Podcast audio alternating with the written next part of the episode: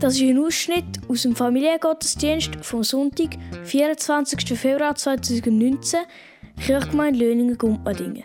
Sie gehört aus Apostelgeschichte 16, Geschichte von Paulus und um Silas in Philippi, erzählt von Karin Bradler, mit Playmobil nachgespielt von Lukas Huber, das mit den Playmobil-Figuren sehen Sie leider nicht, und dann hören Sie die Predigt vom Pfarrer Lukas Huber.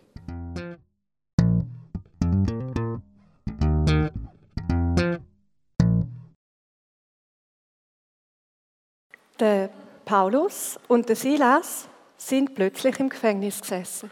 Okay, also, wir brauchen äh, Paulus und Silas und äh, ein Gefängnis. Ein Glück gehört das Gefängnis zu der Grundausstattung von der Playmobil.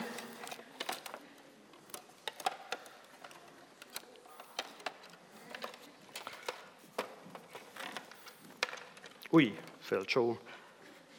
Okay, haben wir alles. Aber du, ins Gefängnis, da kommt man nicht einfach so. Ah, stimmt, da müssen wir ganz vorne anfangen. Also, der Paulus und der Silas sind nach Philippi gekommen. Das ist eine Stadt in Griechenland. Okay, da.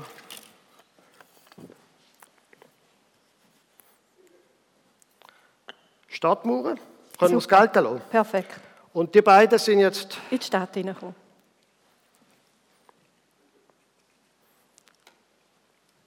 Schönes Gefängnis. Okay. Ähm, ja.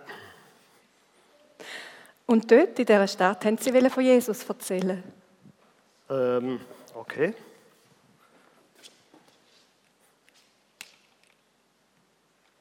So. Sie haben erzählt, dass Gott sie lieb hat und dass er will, dass es den Menschen gut geht. Sie haben erzählt, dass Jesus sein Leben gegeben hat, damit Menschen neu anfangen können, auch die, die es nicht so gut gemacht haben. Eine Frau, die schon ihr Leben lang nach Gott gesucht hat, hat ihnen ganz besonders gut zugelassen.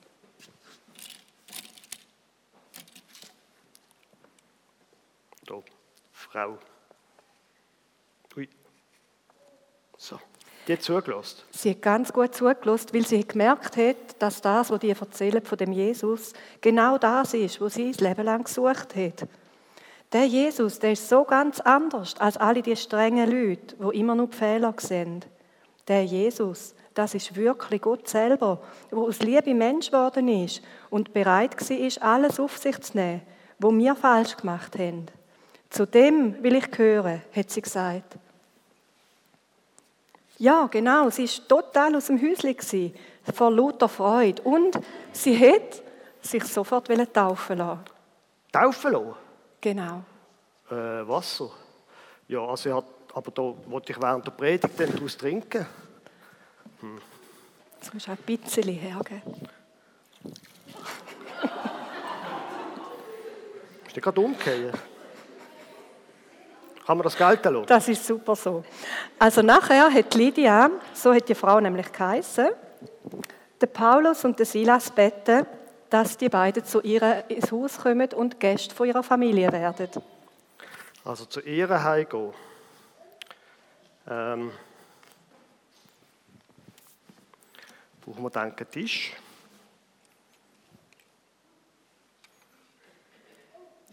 Familie ist gesagt, Familie, gell? ja. Da hat es noch andere Leute.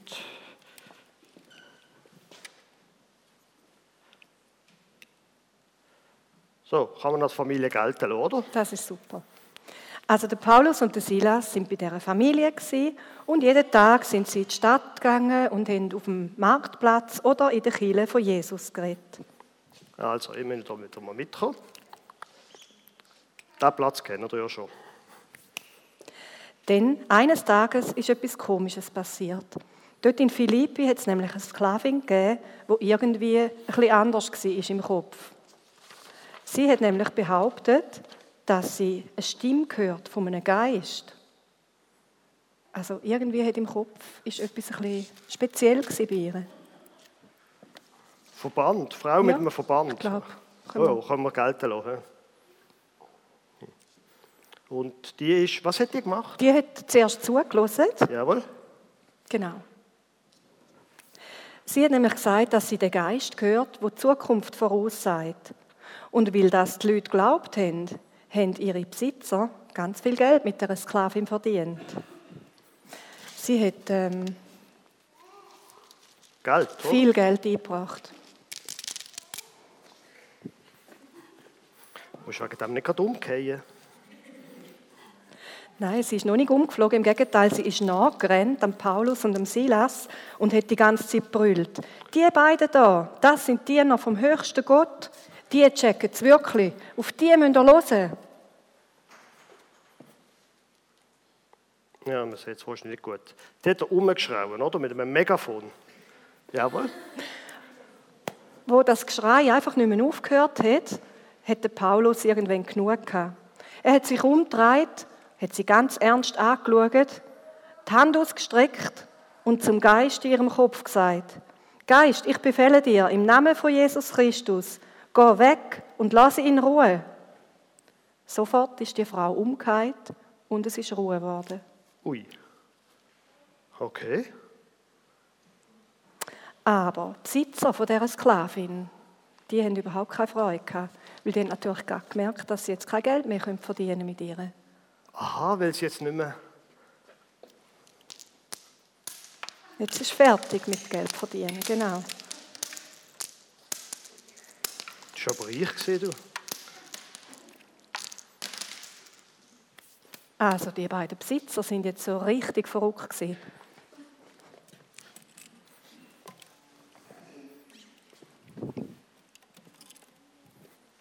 Und zwar haben sie den Silas und den Paulus gepackt. Sie haben sie auf den Marktplatz gezogen, haben alles Schlimme über sie erzählt und haben gerufen, die Leute erzählen von einem Gott, der so ganz anders ist als unsere Götter. Da ist man ja bald nicht mehr die im eigenen Land. Das wollen wir nicht. Die müssen weg. Und die Leute, die vorher so aufmerksam zugelassen haben, sind jetzt ganz durcheinander. Sie sind aufgehetzt. Und am Schluss haben alle gerufen, ins Gefängnis mit ihnen, ins Gefängnis mit ihnen. Die armen Kerle. Die Richter haben vor lauter Lärm und Angst gar nicht mehr recht gewusst, was sie machen sollen. Und so ist der Paulus und der Silas gepackt worden. Man hat ihnen Kleider vom Leib gerissen Ui. und befohlen, dass man sie mit Stöcken verprügeln und ins Gefängnis werfen soll. Also nein. Autsch. Äh, halt, du bist da, du gehörst da an. Du musst ein bisschen aufräumen. Jawohl. Der Gefängniswärter, Jetzt sind wir im Gefängnis, gell? Richtig, Dort, ja. wo wir anhaben wollen. Gefängniswärter. so sind sie ins Gefängnis gekommen, genau. Der Gefängniswärter, der ist eigentlich überhaupt nicht rausgekommen. Aber er hat gemacht, was man ihm befohlen hat. Er hat sie in die hinterste Zelle gebracht und angekettet. Oh, Rakete.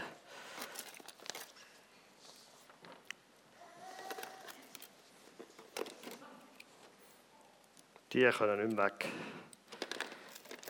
Hinterst hinten. So. Und weißt du, was sie dort gemacht haben?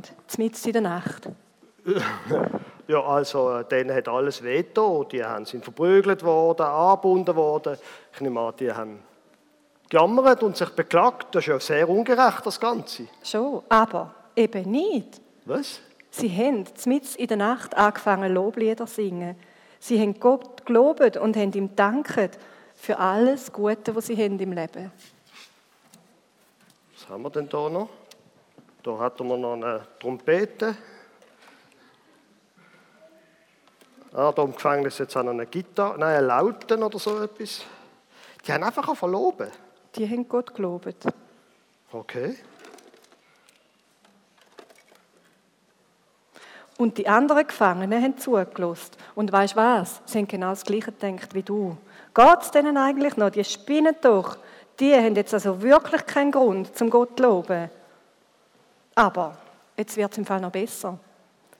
Plötzlich, wo der Paulus und der Silas schon fast heiser sind vor Singen und Tanzen und Loben, hat es ein riesiges Erdbeben gegeben. Ein Erdbeben. Das ganze Gefängnis ist ins Wanken und Schütteln gekommen, so dass die Türen aufgesprungen sind und die Ketten aus der Wand gerissen sind. Du, halt, nein, das nicht. So, Wo der Gefängniswärter das gesehen hat, dass jetzt einfach das Gefängnis offen ist und alle können gehen, hat er sich etwas antun weil er denkt hat, die Geflohenen, die Gefangenen sind schon geflohen über alle Berge. Aber da hat der Paulus gerufen, halt, mach nichts, wir sind da. Der Gefängniswärter ist völlig verdutzt und überwältigt. Wieso sind die Gefangenen noch da? Und er hat den Paulus und Silas gefragt, was sind denn ihr für Leute? Euer Gott ist stärker als ich. Was muss ich machen, damit ich auch zu ihm gehöre? Der Paulus und der Silas haben gesagt, glaub an Jesus Christus, nimm ihn an als dein neuer Herr, als dein Chef, vertrau dich ihm an, dann wirst du gerettet und du wirst spüren, wie fest lieb Gott dich hat. Auch er hat sich jetzt taufen lassen. taufen lassen. Jetzt habe ich aber gleich gar kein Wasser mehr. Taufen lassen.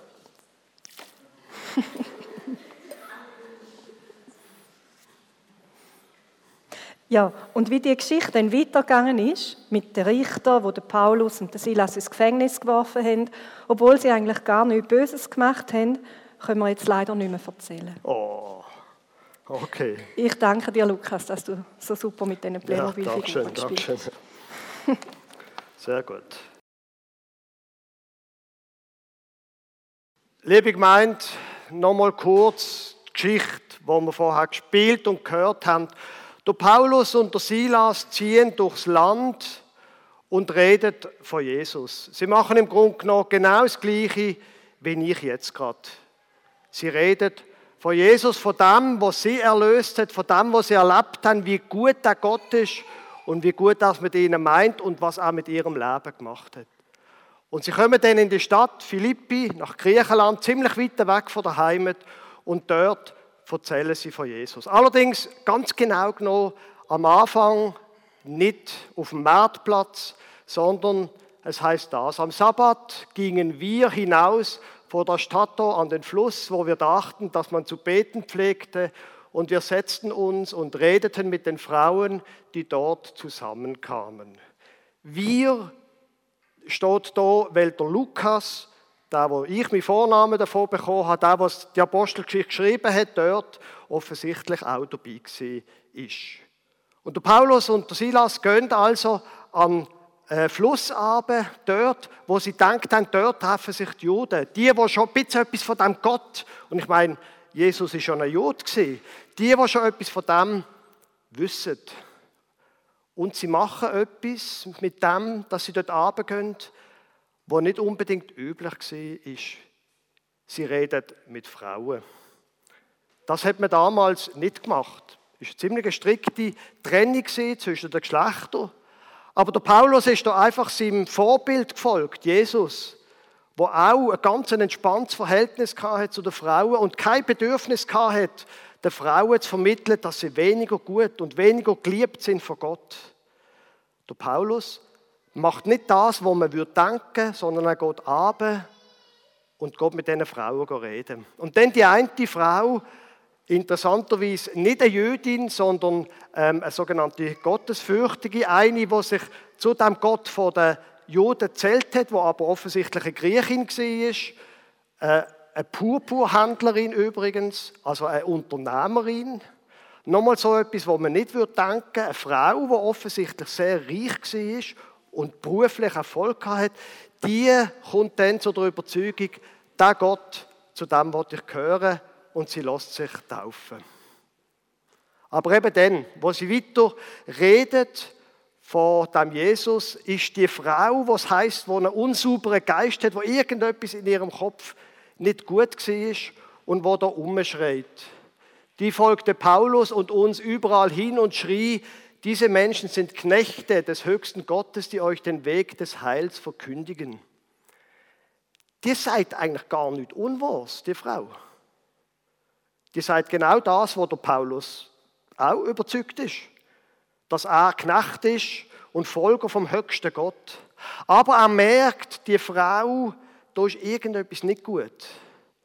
Nicht nur, dass sie Sklavin ist und darum unfrei, sondern sie ist auch innerlich unfrei.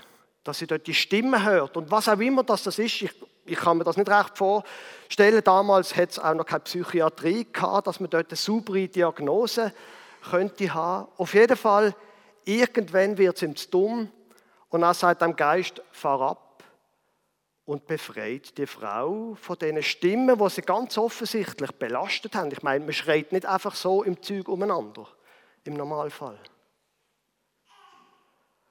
Und dann eben, passiert das andere, dass ihre Eigentümer ganz verhaftet sind in der normalen Art zu denken. Nämlich, was Geld bringt, bringt Geld und was kein Geld bringt, bringt eben kein Geld. Menschen, die ganz verhaftet sind in dem, wie man schon immer gedacht hat, und sie machen ganze Sache. Machen einen riesen Höllenaufstand, tun der Paulus und Silas ins Gefängnis werfen lassen und schlönen sie noch. Wenn mir jemand ans Geld geht, dann hört der Spaß auf. Und dann kommen wir aus meiner Sicht zum Höhepunkt von dieser Geschichte. Ah, man sieht das gar nicht. Die beiden Männer werden ins Gefängnis in Block eingesetzt. Man muss sich das so vorstellen, der Block sind wahrscheinlich, ja, ja, man sieht wirklich gar nichts. Das sind einfach ähm, Holz gesehen, zwei Holzbalken, wo so eine halbe, den Unterteil eine halbe Aussparung hat, im oberen auch eine halbe Aussparung, wo man dann wirklich physisch die Füße in den Block reingeklemmt hat und zugemacht hat. Und das tut weh. Und man kann sich nicht bewegen und sie sind schon geschlagen worden mit Stöcken. Denen hat alles weh da. Und dann machen sie das, wo mindestens ich nicht würde machen. Um Mitternacht aber beteten Paulus und Silas und lobten Gott und es hörten sie die Gefangenen. Und ich bin sicher, die Gefangenen haben gedacht, die beiden sind jetzt also wirklich nicht ganz dicht. Jetzt, wenn wir die Geschichte mal probieren, wie eine Art nachzuvollziehen, was würde das eigentlich sein, wenn wir einmal nicht würden das machen, was man von uns würde erwarten und das, was logisch ist? Was würde denn passieren? Also wenn der Chef am Freitag am halb vier kommt und sagt, man soll jetzt noch die Werkstatt aufräumen, dass man ihm dann nicht die Meinung sagt, sondern würde angehen und sagen, okay Chef, und soll ich in der Küche auch noch abwaschen? Oder wenn die Frau kommt und sagt, wieso hast du jetzt die Jacke schon wieder nur über einen Stuhl da und nicht auf aufgehängt? Und man denkt, ja, du bist ja lustig, ich bin für dich einkaufen, ich habe noch ein Kind im Arm gehabt und dann habe ich halt die Jacke rasch da angelegt und dann... Und dann würde man sagen, du hast recht. Könntest du mir übrigens mal erklären, warum das für dich so wichtig ist? Ich würde das gerne verstehen. Oder ein Kind, wenn ein Kind etwas nicht, etwas nicht so gemacht hat, wie es hat sollen. Wenn man das Kind zuerst in den Arm nehmen und ihm sagen, weißt du was, ich habe dich gern und ich bin stolz auf dich. Und dann kann man immer noch über das andere reden. Merken Sie meine Pointe? Wenn wir einfach einmal nicht das machen, wo im Autopilot funktioniert. Wenn man nicht schimpft, wie in der Geschichte heißt, sondern einfach mal Gott lobt für das, was wir haben, nicht für das, was uns wehtut. Was wird denn passieren? Ich bin ziemlich sicher, es würde Wunder passieren. Ich weiß nicht genau und ich würde es Ihnen auch nicht wünschen, dass dann ein Erdbeben passiert.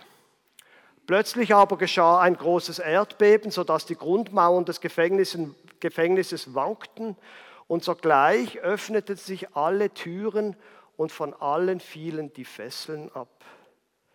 Da passiert einfach so ein Wunder. Wie ist das, wenn wir einfach einmal nicht so reagieren, wie der Autopilot sagt? Die Frage ist jetzt, wie kommen wir dort an? Weil ich muss Ihnen ehrlich sagen, mein Autopilot meiner Frau gegenüber, der ist meistens sehr gut eingestellt. Der funktioniert extrem gut. Wie kommen wir dort an, dass wir nicht auf Autopilot reagieren, sondern anders? Glaube, die Geschichte, wo wir es heute Morgen davon haben, die sagt das sehr gut. Der Gefängniswärter, der ist total durcheinander. Er hat Verantwortung bekommen von der Stadtoberen und der Richter. Der denkt, mein Leben ist zu Ende und will sich etwas antun. Und der Paulus sagt, nein, wir sind nicht weg. Nochmal eine Handlung nicht auf Autopilot. Jeder normale Häftling wird sofort flüchten, ist ja logisch. Aber der Paulus bleibt da. Und dann sagt er, er führte sie heraus und sprach, ihr Herren, was muss ich tun, dass ich gerettet werde? Sie sprachen, glaube an den Herrn Jesus, so wirst du und dein Haus selig. Jetzt ist mir klar, das ist jetzt Luther-Übersetzung, und selig ist ein grauenhaftes Wort im Volksmund, Volksmund oder?